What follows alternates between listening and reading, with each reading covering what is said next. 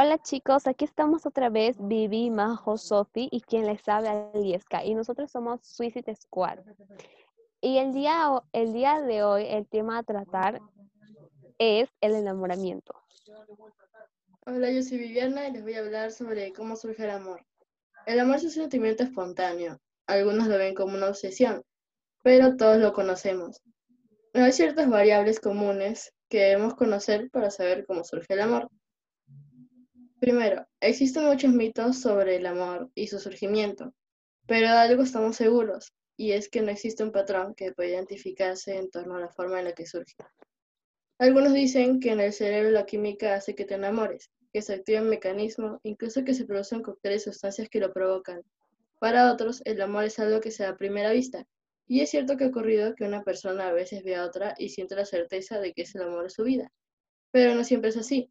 Hay otras personas que mantuvieron una relación de amistad durante muchos años para luego descubrir que estaban frente al amor. ¿Por qué nos enamoramos? Bueno, yo creo que nos enamoramos porque es parte de los sentimientos de una persona que va creciendo con el tiempo. Y enamorarse es una fase en la vida de las personas que produce placer y satisfacción en donde nuestro cuerpo se dispone a sufrir cambios. Eh, cuando pasamos de la etapa de enamoramiento, llega la etapa del amor absoluto. Esto quiere decir que hemos logrado el objetivo de tener una relación estable con la persona que nos atrajo desde el comienzo. Y es algo natural que se agregan a nuestro cuerpo, o sea, se activa cuando ya estamos en el pleno momento del enamoramiento. ¿Qué es el amor a primera vista? El amor a primera vista se puede explicar de manera, científica más que sentimental. ¿Cómo surge el amor a primera vista? Las personas generan diversos pensamientos de lo que se cree acerca del otro. Es decir, que se crea una lista de argumentos sobre el amor que puede vivir con la otra persona. Algunos ejemplos son cuando siente mariposas en el estómago, se quiere llamar la atención de esa persona o se suele imaginar el resto de la vida junto a esa persona. Es como una serie de conexiones que se hace sin que el individuo sea consciente de lo que ocurre. En resumen, el amor a primera vista es real y es muy probable que se experimente en cualquier lugar o momento de nuestra vida. Voy a hablarles sobre las diferencias entre el amor adolescente y el amor adulto. El amor tiene mil y una formas de manifestarse. No hay un momento perfecto ni un lugar preciso. No entiende de sexos ni de clases sociales, pero sí hay algo de lo que el amor no tiene ni idea, es la edad. Da igual que que tengamos 15 o 40 años. Si decides entrar en nuestras vidas, no lo va a, frenar nadie. Ahora, el amor adolescente, el amor, el amor adolescente.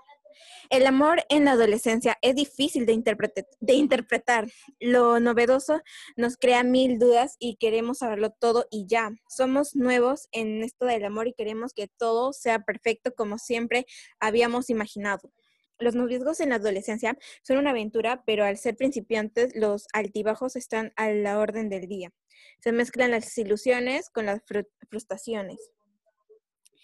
Si las cosas no van bien, sufrimos de una manera mm, que roza la ficción porque es más lo que imaginamos que lo que vivimos. En un amor maduro. En, el amor maduro hemos caído y nos hemos levantado, hemos sufrido y aprendido, y hemos aprendido. Ahora nuestra mirada no es la de antes, cuando parecíamos llevados por el viento. Ahora reconocemos los caminos y si nos despistamos, tenemos herramientas más que suficientes para recalcar la ruta. Por eso el amor adulto es un amor maduro, comprometido, pausado y profundo. Yo creo que en base a esto, eh, la mayoría de los adolescentes, o bueno, no exactamente de nuestra edad, pero la mayoría de nosotros no tenemos mucha experiencia en esto que es el amor, porque no tenemos, no hemos tenido ninguna pareja o algo así, o si hemos tenido ha sido muy remoto o muy, muy alejado de la realidad. Entonces creo que mm, es bueno saber sobre esos temas para poder eh, conocer y saber qué hacer de grandes. Sí, creo que tienes razón, porque a esta edad un adolescente no comprende muy bien el tema y que muchas veces se ilusiona eh, y se crea su mundo de, de rosa, como le dicen, solo con una persona que le empezó a gustar y al final termina decepcionándose, ¿no? Ah, claro. Muchas personas, muchos adolescentes imaginan una vida entera con una persona que les gusta en ese momento, pero nada sabe qué, pues, qué puede pasar. Muy bien puede ser que dure la relación, pero no creo que a tal punto que llegue a las expectativas de la persona. O Claro, puede te- terminar muy rápido. Bueno, yo he escuchado a varios adolescentes decir que aman a una persona cuando ni siquiera saben qué es el amor en realidad. Y también, que- eh, también he escuchado en algunas ocasiones que dicen, hoy es el amor de mi vida.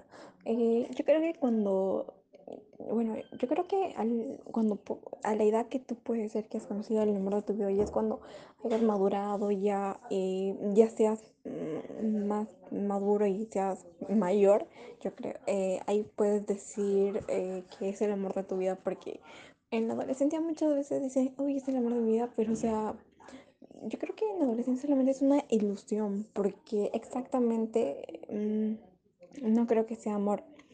Y mm, yo creo que el amor se puede con, bueno, el amor, amor, amor, así refiriendo, sea, amando a una persona, yo creo que se, sería tipo como que ya estás adulta y ahí sabes diferenciar qué es la ilusión con el amor en realidad. Yo creo de que una persona cuando se enamora en la adolescencia, creo que no solamente se tiene que fijar en el físico, sino yo creo que se tiene que fijar en lo que es la persona por, por dentro. O sea, el chico puede ser lindo, puede tener los ojos verdes, etcétera, pero no siempre tú vas a saber si esa persona es, va a ser buena contigo o va a ser mala, porque él puede, esa persona puede aparentar muchas cosas, te puede decir cosas lindas, pero al final nunca terminas de conocer a una persona. Por eso tienes que ir conociéndola, ¿no?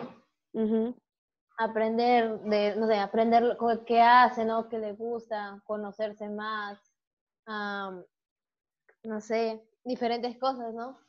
Creo que también eso de ir conociendo a las personas, o bueno, cada relación que tienes en la vida te sirve como experiencia, ¿no? De, de vida y que vas mejorando cada relación que tienes. Chicos, gracias por escuchar este podcast. Eh, nos divertimos mucho al hacerlo y espero que ustedes se hayan divertido al escucharlo. Sigan en nuestras redes sociales. Adiós. Adiós.